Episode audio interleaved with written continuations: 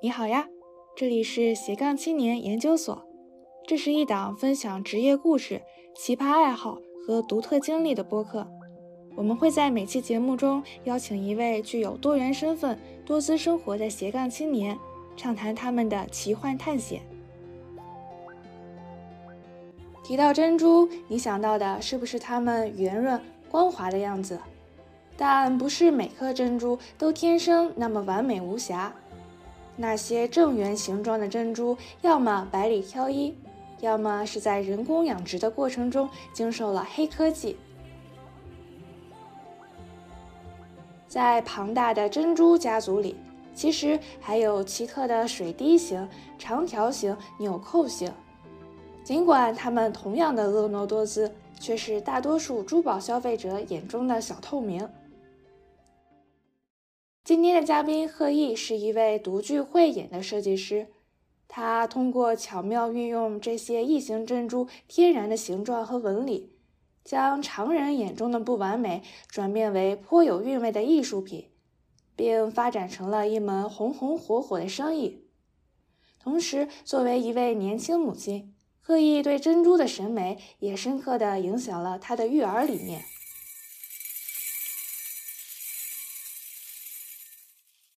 我们今天要来聊一个我少女时期特别向往的专业，那就是珠宝设计。对，然后我们今天的嘉宾是贺毅。那珠宝设计只是他的一个副业，但是也是做的红红火火，而且他用的主材非常的特别。那我就请贺毅来介绍一下他用的是什么材料。大家好，我是贺毅，呃，红红火火，谢谢谢谢主持人。那个我我我的那个店是呃做巴洛克珍珠首饰的，就是如果大家不懂什么是巴洛克珍珠的话，我一会儿会简单介绍一下。嗯。对我之所以会做这期节目，是因为我个人就很喜欢珍珠。然后我我结婚领证的那天也是戴了一条珍珠项链。哦，对，因为我感觉珍珠比起其他的一些珠宝，比如说黄金啊、钻石啊，感觉珍珠它会更加的内敛和雅致一些。嗯，对对对，而且我觉得珍珠它作为配饰。呃，出现在很多很多很经典的女性形象里，比如说，呃，在蒂凡尼的早餐里，赫本就戴了三层的珍珠项链，然后搭配她的黑色小礼裙。对，然后还有，呃，那幅非常有名的画，戴珍珠耳环的女孩。对对对，我觉得那个也是珍珠非常的点睛之笔啊，然后也是显得那个呃画像里的人特别的楚楚动人。然后就是我发现。呃，很多像英国还有日本的皇室成员，他们好像都是珍珠控。嗯，没错，伊丽莎白女王。对对对对对，嗯，所以我今天就请到了贺毅来聊一聊珍珠，还有他的小小的事业。嗯，那先请贺毅来跟我们科普一下吧。我们先说说什么是珍珠，然后你再和我们说说什么是巴洛克珍珠。好，好，好，珍珠的话，其实它是一个相对广义的一个呃珠宝，呃，它是分为海水珍珠和淡水珍珠啊，甚至还有一些海螺珠，它也可以被分为是珍珠。呃，总之就是它只要是壳类的那种软体动物，呃，它在那个壳里通过就是包裹它的那个珠层，然后包裹它的那种呃化学物质，包着包包一些杂质，通过这种方式得出来的珠宝，它都叫珍珠。呃，巴洛克珍珠呢，就是它其实是。不圆的珍珠其实就是很简单的说，它就是不圆的珍珠。呃，其实如果你仔细看伊丽莎白女王戴的那串特别经典的，呃，就是那串呃珍珠，它其实每一颗都是不圆的，它其实每一颗都是巴洛克珍珠。因为圆珍珠在野生珍珠中是不存在的，等于说就是大自然它创造的每一颗珍珠都是独一无二的。呃，它不会创造两颗一模一样的呃圆珍珠。嗯，就像那个呃，树叶没有两两两片树叶是一样形状的一样，包括故宫皇后她的那个后冠上的那些东珠，你要仔细看的话，它们也都是巴洛克珍珠，没有一颗珍珠是完完全全的圆珍珠。对，所以说呃，圆珍珠呢，它其实是呃日本呃。呃，设计出来的一种技术啊，它是呃来符合，比如说比较符合亚洲人或者呃一些比较要求完美的人士他们的审美而设计出来的一种技术，呃，通过一种呃植入一个珍珠球形的一个珍珠盒的方式，来让那个强迫这个。这个这个棒，它来裹出一个圆形的一个形状，呃，用这种技术对来做成的圆珍珠。但实际上，呃，不管是野生的珍珠，还是现在种植出来的巴洛克珍珠，它们都是不圆的，呃，所以它们的形状呢是不受干预的，是随机的。然后呢，每一颗也都是独一无二的，这就是巴洛克珍珠。嗯。天呐，我之前一直以为珍珠都是圆的 啊！对我之前在接触巴洛克珍珠之前也是这么以为的，我也是长了很多见识。嗯，明白。嗯，哎，那这个巴洛克它和艺术里面那个巴洛克有什么关系吗？哦，嗯，不太一样。呃，你是说那个巴洛克文化的那种那个？对。啊，那个，那它只是名字一样而已，呃，它就是其其实不是一样。巴洛克的，呃，艺术中的那个巴洛克，它是指就是一种那个呃比较经典的一种呃，就是有艺艺就是艺术的那种形态吧。嗯，明白了。所以说巴洛克珍珠就是指这种天然然后非圆形不规则的珍珠，对吧？对，对的。嗯，明白。嗯，那你是怎么接触到这种珍珠的呀？呃，就是最开始的话，其实就是看淘宝直播，就是很随机的一次，就是为了在淘宝直播上长长见识，然后就发现了一种开蚌直播，然后通过这种开蚌直播，我才发现哦，原来贝壳里开出来的可以不是圆珍珠啊，然后我就呃就很好奇这件事情，做了很多的 research，然后就发现哎，原来巴洛克珍珠是这样子的，然后就觉得很有兴趣。当然，我不建议大家去开蚌啊，因为开蚌这个事情水很深，呃，我也是就是。进入了珍珠行业以后，才呃才知道就是这个开放行业中的一些你知道门道，所以不建议大家开放。但是呃，就是我我是通过这个才了解到巴洛克珍珠的，明白。然后你就下单了很多吗？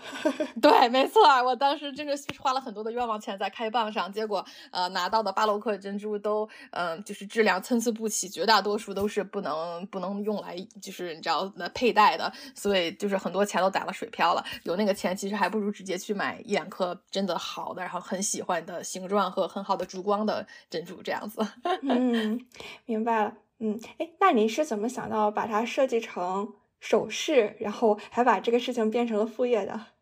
嗯，因为呃，珍珠嘛，女孩子一看到珍珠就很很天然的想到想把它戴在身上，然后我就是去搜一些淘宝的款式，但是我不太喜欢就是淘宝上卖的那些呃巴洛克珍珠，就是觉得一个是呃没有什么创意，它就是一个珍珠加一个配件粘在一起，嗯，但是就嗯感觉没有什么设计感，嗯，但是欧美上呃欧美有很多那种很有设计感的品牌，嗯，他们都特别的贵，就比如说呃一对儿呃珍。珍珠耳坠有可能是好几百美元啊，什么之类的。但是你你你你知道淘宝上的那个价格，然后你再看他们那个价格，你就没办法下去手，你知道吧？所以我呃，因为我之前买了好多珍珠嘛，然后我就后来就想说，我既然有珍珠，然后我有设计背景，那我干脆我就自己设计，然后我就自己呃鼓捣鼓捣，学了一些呃珠宝设计的一些基础的呃知识吧，呃，然后加上我之前在 RISD 读书，我在读研的时候，呃，其实是。修过呃一门珠宝设计的呃选修课的，呃，所以我对就是珠宝设计基础上的那些那个制作过程我是比较熟悉的，所以我就自己做了一些款式，呃，当时是其实没有想去卖的，都是自己戴，然后。那个给闺蜜几那个几对儿当礼物什么的，她们都很喜欢，就觉得哎，你为什么不拿去卖呢？我就啊，当时先开了一个店。当时我开店的时候，我就只是抱着就是好玩的心态，也没想说真的把它做成一个呃所谓的副业。结果没有想到，哎，最后呃做的还不错，还有好多人买单，所以就呃把它越来越做越大了。现在。对，嗯，贺毅，你刚刚说你的这些珍珠的材料都是从淘宝上进货的，那这些珍珠的原产地是国内吗？啊，对的，就就怎么说呢？就是巴洛克珍珠呢，它分很多的呃原呃原产地，呃，它是它是一个很广义的一个，它是呃定义是它的形状嘛，所以它有海水珍珠，也有淡水珍珠，呃，都可以算巴洛克珍珠。那海水珍珠的话呢，它的产地可能是呃法属大溪地呀，然后澳洲那附近呀，也可能南亚呀，呃，比如说什么菲律宾啊、缅甸这边都会产珍珠，呃，只要产珍珠的地方就有可能产巴洛克珍珠，呃。哪怕是海水珍珠，他们当初培育的只想培育原珍珠，因为原珍珠的商业价值最大嘛。但是它也有，比如说百分之五十或者三呃三十到五十的几率吧，会出一些比较畸形的珍珠。那那些畸形的珍珠就当会当成巴洛克珍珠去卖。呃，但当但是他们那个海水珍珠里的巴洛克绝大多数都是呃意外收获的，他们本来只是想种原珍珠，结果呃那个没成功，所以就当当那个巴洛克来去卖了。呃，这是海水珍珠，然后淡水珍珠过后的话呢，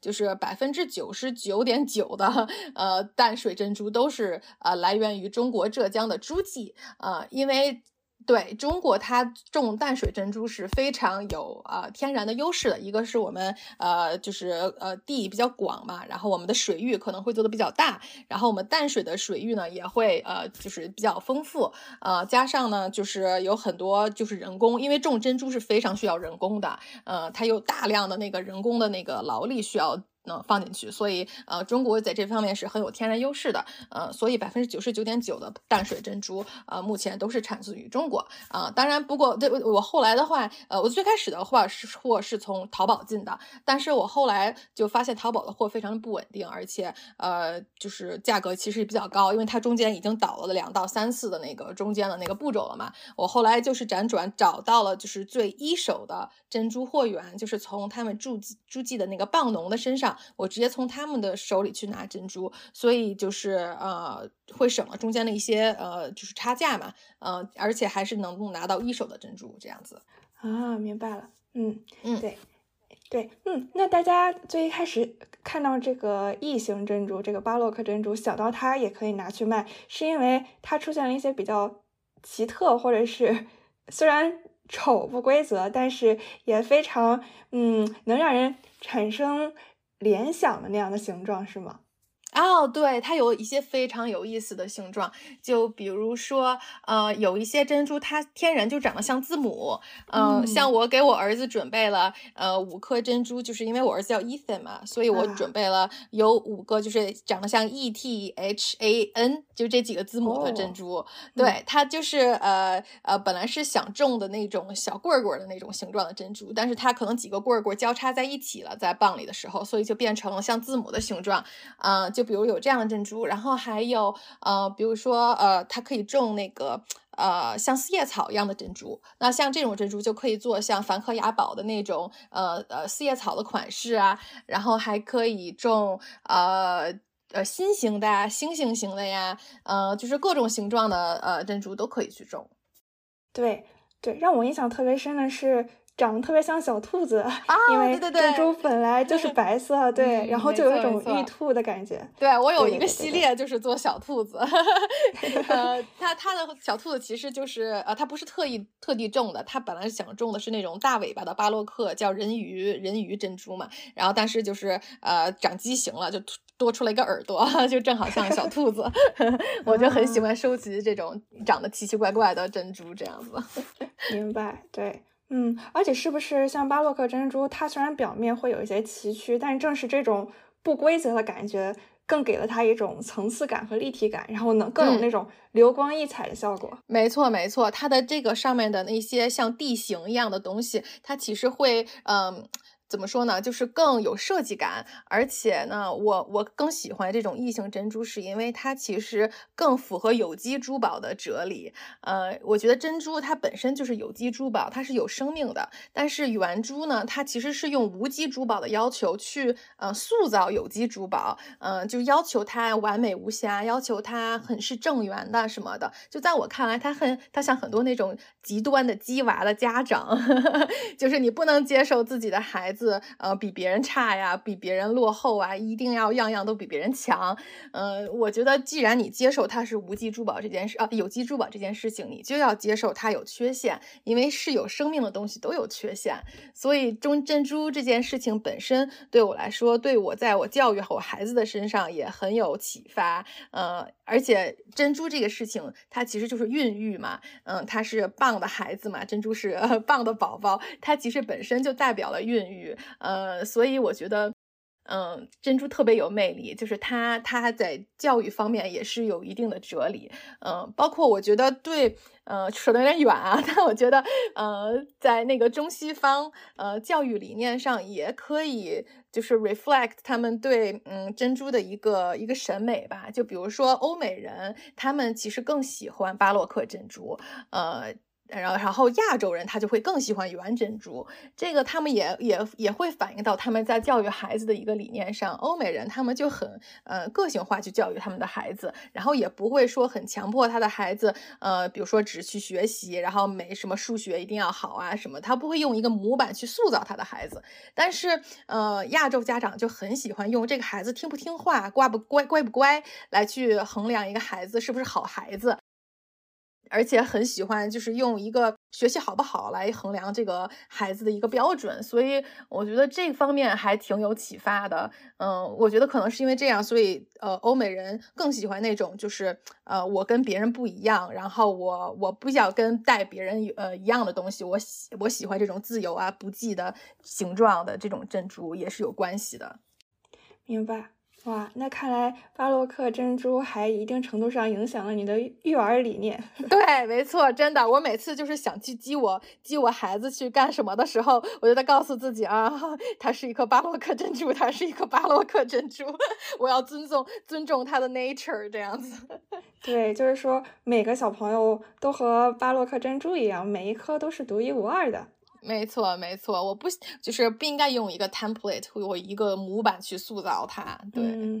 明白。嗯，哎，那我很好奇，像圆珍珠，那可能大家会觉得越圆越好。那像巴洛克珍珠，它的价值一般是由什么决定的？嗯，它其实巴洛克珍珠的价格非常的主观，就是真的是看这个卖家，就有可能啊，就是如果说是呃理论上哈，它可能就包括大小，然后珠光，呃珠光就是它的光泽，呃越亮它肯定就越贵嘛，然后大小的话一般来讲就是越大的越贵，呃而且。啊，大珍珠就说明它种的时间比较长嘛，这样它那个珠层包裹的那个呃，就是时间也比较长。就是比如说同一种珍珠，你种五年，呃，拿出来跟种两年拿出来大小肯定是不一样的。这个方面就是也有决定，然后呃大小、珠光还有瑕疵，呃虽然是巴洛克珍珠，就是你默认它就是有瑕疵，但是所谓的瑕疵只是它不圆，它就是瑕疵，但实际上它呃上面也有一些，比如说生长孔啊，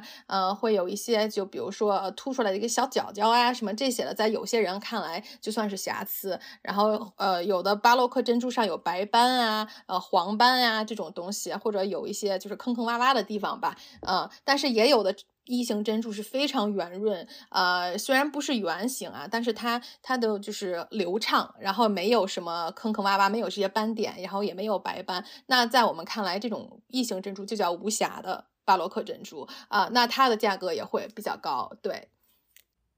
明白，嗯，所以你现在是在家里面做首饰吗？你家里是有一个专门的加工台吗？对，是的，我本来呃加工台是在我们家客厅一个角落，我开辟出来了一块地方，然后但是因为有了小孩以后，那个角落给他当那个玩具房了，我现在就搬到我的车库里，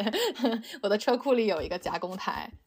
所以你的加工台上会有哪一些很神奇的工具？神奇的工具啊，其实其实我觉得做做那个珍珠，它没有你们想象中那么难呢。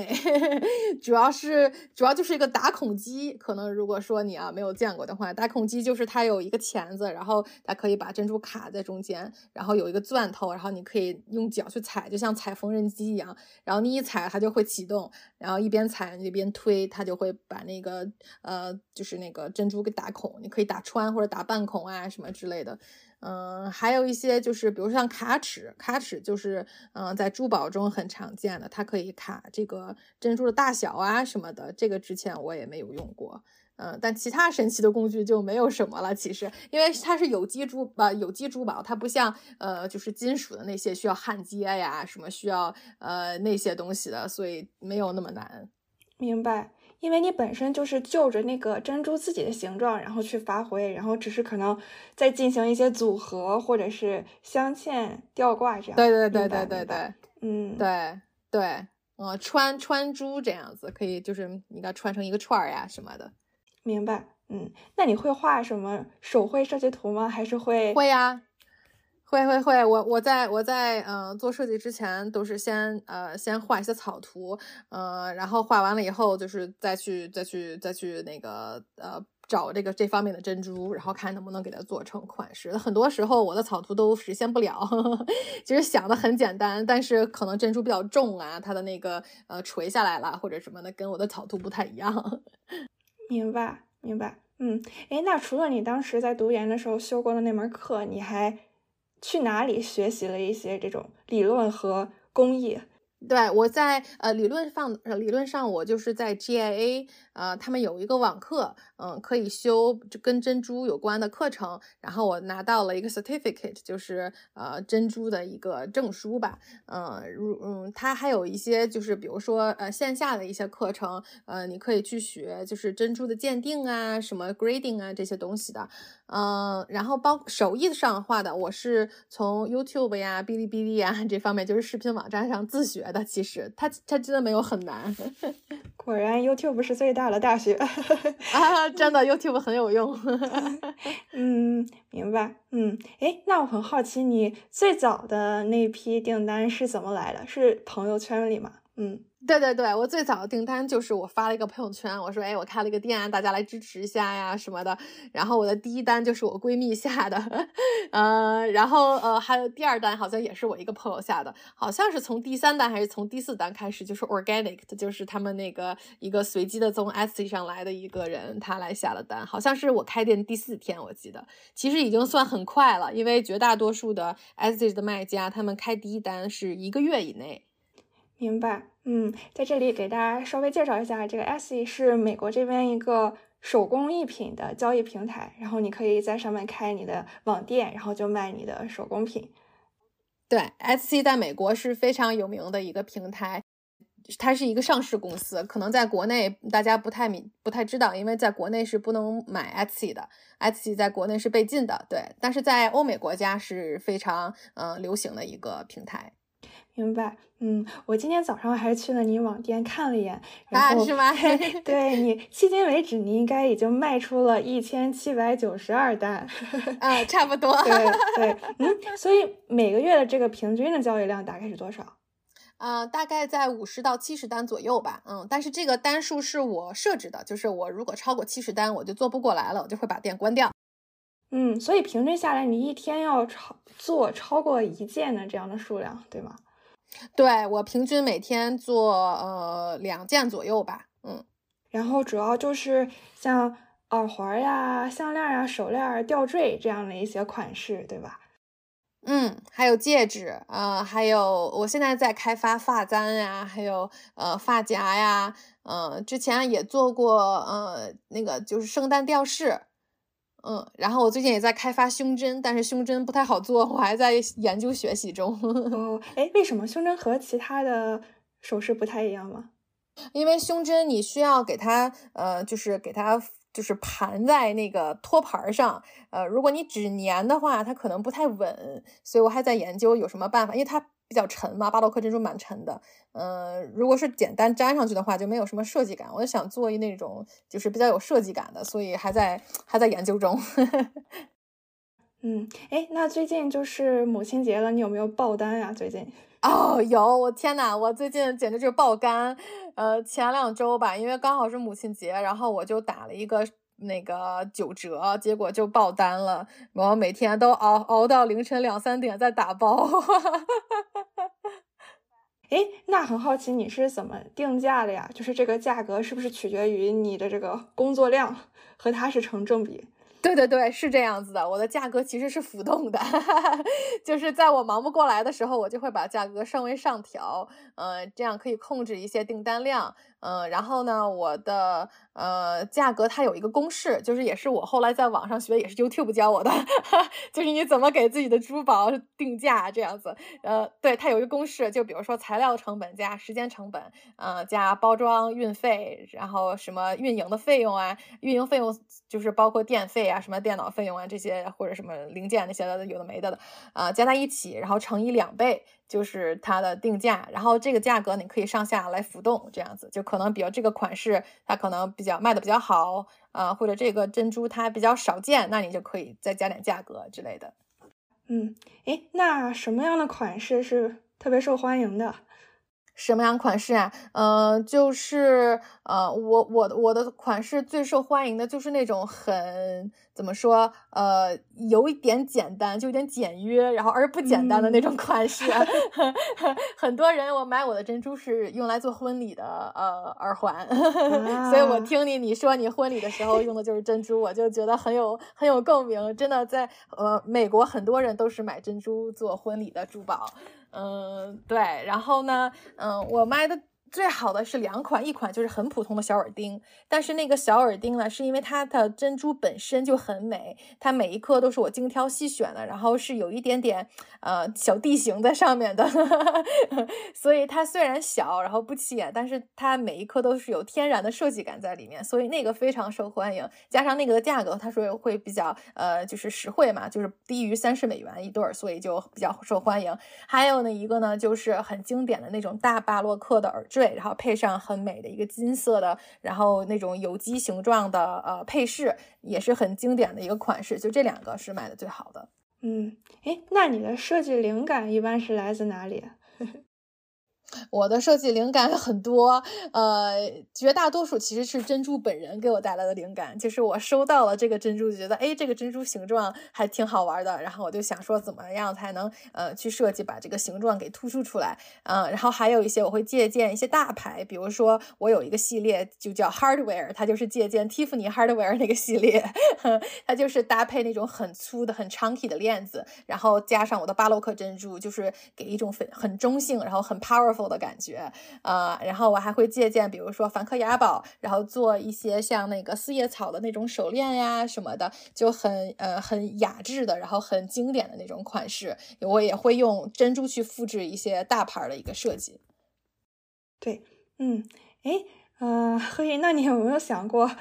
有一天把这个副业变成主业啊？还是你觉得它作为副业就好？呃，我我我我我就是很很理想化的情况下，当然是很想把它作为主业了。这样相当于我就当老板了，我就不用给人打工了嘛。而且如果我雇雇了员工，就把这个手工的部分打包的部分外包给别的人，我就可以躺平了，我就收钱就好了。这是我 脑中 幻想的美好画面。但是目前的话，嗯，感觉还是不太稳定，因为感觉这个副业它还是挺依赖这个。呃，经济大环境的，就是在跟我的主业相比的话，肯定还是收入没有那么稳定吧。而且我的这个运营模式呢，还是有点像小作坊，就是因为就是纯手工的嘛，呃，很难去给它。做的扩大规模，你知道吧？如果想让它 scale 的话，我还是要把我目前的模式要优化一下。嗯，比如说，呃，我可以就是把这个流水线的这个方式给它分批外包出去。就比如说，这个人他只做 A 的部分，这个人只做 B 的部分，然后第第三个人他只做组装的部分呀，什么这样子，他可能就会把这个效率给提升起来。但是做这件事情还是挺需要成本还有时间精力的。我目前。还没有这个动力和精力去做这个事情。如果未来真的很，嗯，就是下决心要把它作为主业的话，我会好好考虑这件事情。所以你现在有助手吗？还是所有的都是你一个人完成的？呃，我有一个呃全职妈妈在帮我在做，她的儿子是呃自闭症，所以她没办法出去工作。呃，然后我就是机缘巧合认识了这个妈妈，我说那你就来帮我打下手。她有时会帮我打包，就在我很忙的时候会帮我就是做一些东西，因为她之前也是做珠宝行业的，所以就正好可以帮助我，然后我也可以帮助一个需要呃收入的妈妈这样子。对，贺毅，你的主业就是设计师，对吧？对，嘿嘿嘿。不过你主页设计的东西是不是和这个珠宝差的还蛮大的？对对对，呃，还对，完全不一样。我的主页是 UX 设计，就是用户体验设计师嘛。呃，但是我的 background 是有呃产品设计，就是呃那个工业设计和呃建筑设计的背景，所以我其实学的很杂了。我干之前干的工作也很杂，但是都是设计方面的，所以我觉得就是呃殊途同归，都差不多，只要是设计方面的东西。明白，就是融会贯通。对，没错，没错。嗯，哎，那你觉得设计珠宝这个事情对你主业设计这个用户交互体验会有促进作用吗？啊，有，我觉得他们互相都有促进作用。就是我的主业，因为我是做用呃用户体验嘛，那我就比较擅长去做呃用户分析，呃分析他们的需求啊、痛点呀，然后会针对他们的痛点去做设计。呃，比方说，呃，我之前通过调研发现，用户一大呃买巴洛克珍珠痛点就是他们在其他的网站或者其他的店买珍珠的时候，他们收到的珍珠都是随机的。但是巴洛克珍珠这个东西，它其实很主观。的，呃，有的人他就喜欢这个形状，有的人就不喜欢这样的形状，但是他们没有没法挑选，这个就是一大痛点。所以我针对这个痛点呢，我就，嗯，我的那个做法就是我会拍照片，就比如说挑四到六对的那个珍珠，然后我会发私信给这个买家，我说你来挑一对，然后我我就用你挑的那一对去做设计，所以。就是，呃，这这个方面就会很好的解决这个痛点，也是我觉得我会在同品类的卖家中卖的比较好的一大原因。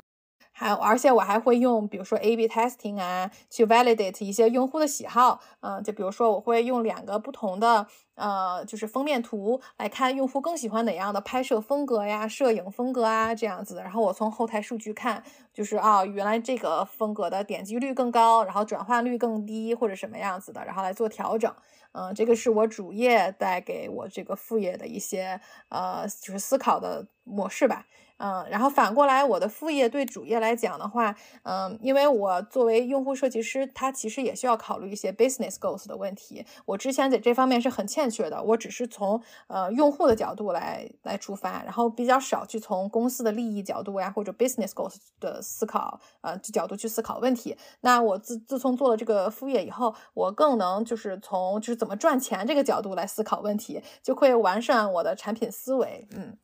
嗯，哇，那你这个两者相辅相成，真的是特别的棒。对，没错。嗯 嗯，哎，那你觉得除了工作上，就是做珠宝这件事情，有改变你的生活吗？嗯，有呀有呀，就是呃，我做这个副业，真的拓展了很多的视野，见了很多的那个长长很多见识吧，然后也拓宽了我的朋友圈。嗯，就比方说我认识的我的化妆师啊、摄影师啊、模特啊。都给我就是认通过认识他们又认识了很多呃就是在华人洛杉矶华人的艺术圈里面，就比方说我的化妆师，他在国内是小有名气，他给杨幂化过妆，他认识很多的明星，然后我就会通过他还认识了好多就是啊华人的那种那个艺术家呀这样子。啊，还有我的摄影师，他也认识很多就是志同道合的独立设计师，他有跟很多独立设计师有合作，然后我就可以跟他们独立设设计师做一些。Collaboration 的东西，嗯，然后包括我之前想去，嗯。就是打广告的时候，还找了一些网红什么的。虽然到最后我没有去找啊，但是通过这个事情，我认识了一些网红和 YouTuber 什么之类的。呃，还有一些摄影师和一些小众品牌的呃 owner，他们会主动找我来合作，做一些 collaboration 啊什么。包然后呃，包括还认识了一些买家，嗯，有很多买家，他们呃就是加我的微信啊，跟我认识啊，然后我们有时候私下还会一起去遛娃呀什么的。哇，对。对我也是因为这个事情，咱俩才认识了啊！对呀，没错。对，嗯嗯，哎，那你自己平时会带什么样的饰品啊？会带你自己做的？啊，我会 戴，我会戴，我因为我每个设计出来的款式，我都要先自己佩戴至少一个月，然后我要去感受，就是然后去调整，比如说会不会太沉呀，然后会不会刮头发呀，呃，就这种很细节的这种体验，我要先自己戴一遍，嗯，但是因为我平时带娃，所以有很多时间是没办法戴，就是那种啊叮叮当啷的那种耳坠呀、项链这种东西的，呃，我绝大多数时间其实比较戴那种简单大方的那种，就是很普通的款。款式吧，呃，而且我就是如果不带我自己设计东西的话，我也不带那些名牌什么的，因为我带名牌的那个珠宝，我会觉得他们驾驭了我，而不是我驾驭我的珠宝，你知道吧？我带上它我就很不自在，我觉得我做不了自己，所以我平时带的就是那种很普通的那个淘宝上买的那些小饰品，就我戴上就觉得哎呀啊好有个性，然后就会做自会做成自己那种是属于我的感觉，而不是让饰品驾驭我这样子。嗯，哎，那除了巴洛克珍珠，你觉得还有没有一些比较小众的珠宝和宝石是有待发掘的？有有有，我跟你说，呃，因为我个人就很喜欢有机珠宝嘛，我对无机珠宝没有什么兴趣，就我不太喜欢黄金、钻石这些东西，我就很喜欢那些嗯有生命的东西啊。我自我自从入坑了巴洛克珍珠以后，我还就是呃了解到其他的有机珠宝，比如说海螺珠，你知道是什么吗？不知道。海螺海螺珠它也算是一种珍珠，但是它是野生的，就就是海螺里边产生的珍珠。你可以去搜一下那个它的图片，非常美。它每一颗的颜色都是呃有粉色的，然后有那个粉紫色，而且它里边是有那种呃那个 pattern，我也很难形容。它有一个放射性的一种像光线一样的一个一个一个图案。而且海海螺珠它在拍卖行里其实非常值钱的，因为它是野生的，而且海螺珠它是像钻石一样按克拉卖的，就是它越大，然后就越值钱。嗯，可能一颗海螺珠就要好几万美元这样子。嗯，就是很美很美，它的那个粉色是非常非常美的粉色，就从浅到深都有。嗯，除了海螺珠以外，其他的有一个有一种宝石叫菊石，就是菊花的菊。呃，它是呃，它是那个叫什么？嗯，叫什么来着？哦，鹦鹉螺，对，它是鹦鹉螺的化石，上面切下来的小片片。嗯，然后它在那个，因为北美这边，呃，发现了很多鹦鹉螺的化石，然后它们上面的那个，呃，就是每一片的那个形，这个颜色都特别美，就是像那种像彩虹一样那种红光那种。嗯，你可以搜一下，很有意思。就这这两个都是我最近比较喜欢的有机珠宝。嗯，我搜了一下，我感觉我有点被种草这个海螺珠，因为我觉得它的颜色，对，有点像火火烈鸟的那个颜色。哎，没错没错，就是这样子，对，很美啊，可以可以。嗯，那最后我还想问贺一个问题，就是最近 人工智能比较火吧，然后。我听说就是设计圈儿，然后也是感觉自己受到了冲击，嗯，就不知道你，嗯，有这样一个手艺，会不会觉得比较心安？因为它是在物理世界的这样的一个 技能 啊，嗯，我我有在考虑，我之前有思考过这个事情，但我觉得设计这个东西，呃，可能，嗯。未来啊，就是很大一部分都会被 AI 代替，这是早晚的事情。就包括珠宝设计，呃，虽然你人工上是可以物理世界来去做，但是未来也可以交给就是自动化的机器去做。它其实也不是说特别难的一个工艺，就是呃，就就如果说是珍珠呃和一个配件就简单粘合这种事情，它其实完全呃可以用机器来做。就未来啊，目前还不可以。嗯，但是嗯，我觉得目前为止，呃。AI 是没有办法完全代替这个呃珠宝设计的，就它可以出一些很酷的设计。就我之前有用 Mid Journey 来去呃去搞一些珍珠就是的一些款式的设计，它其实有些哎还真挺挺挺天马行空的，就还真想不到原来可以这样组合，就挺有意思的。嗯，但是我觉得人去做的事情它更有故事感，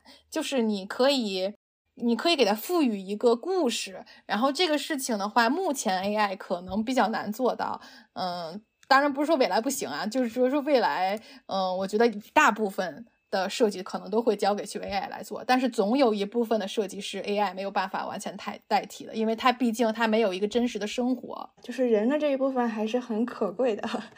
嗯，对，没错，而且，嗯，尤其是像有机珠宝，它其实就是一个生命，它有的时候它不光是一个简单的设计，它有可能赋予了一些其他的背景在里面。嗯，好呀，那我的问题也差不多了。今天非常感谢贺毅来我的节目做客。最后，你要不要再给大家介绍一下如何找到你的小店，或者是如何在社交媒体上关注你？嗯。啊，谢谢可心。我的呃那个小店在 Etsy 上，然后你大家可以搜 The Very Pearl，呃就可以搜到我的店了，或者你们直接 Google The Very Pearl 也可以搜到我的店。嗯，然后大家也可以加同名的 Instagram，然后我还最近刚开了一个 TikTok，就美国的 TikTok，其实我录我的打包视频。然后小红书上也有是吧？啊，小红书我没有在做哎。呃，小红书我是主要是怕，呃，国内会有很多人抄款式，因为我之前发生过这件事情。对，就我发了一个在朋友圈，结果过两天就淘宝上发现了同款，而且卖的比我还贵，很离谱。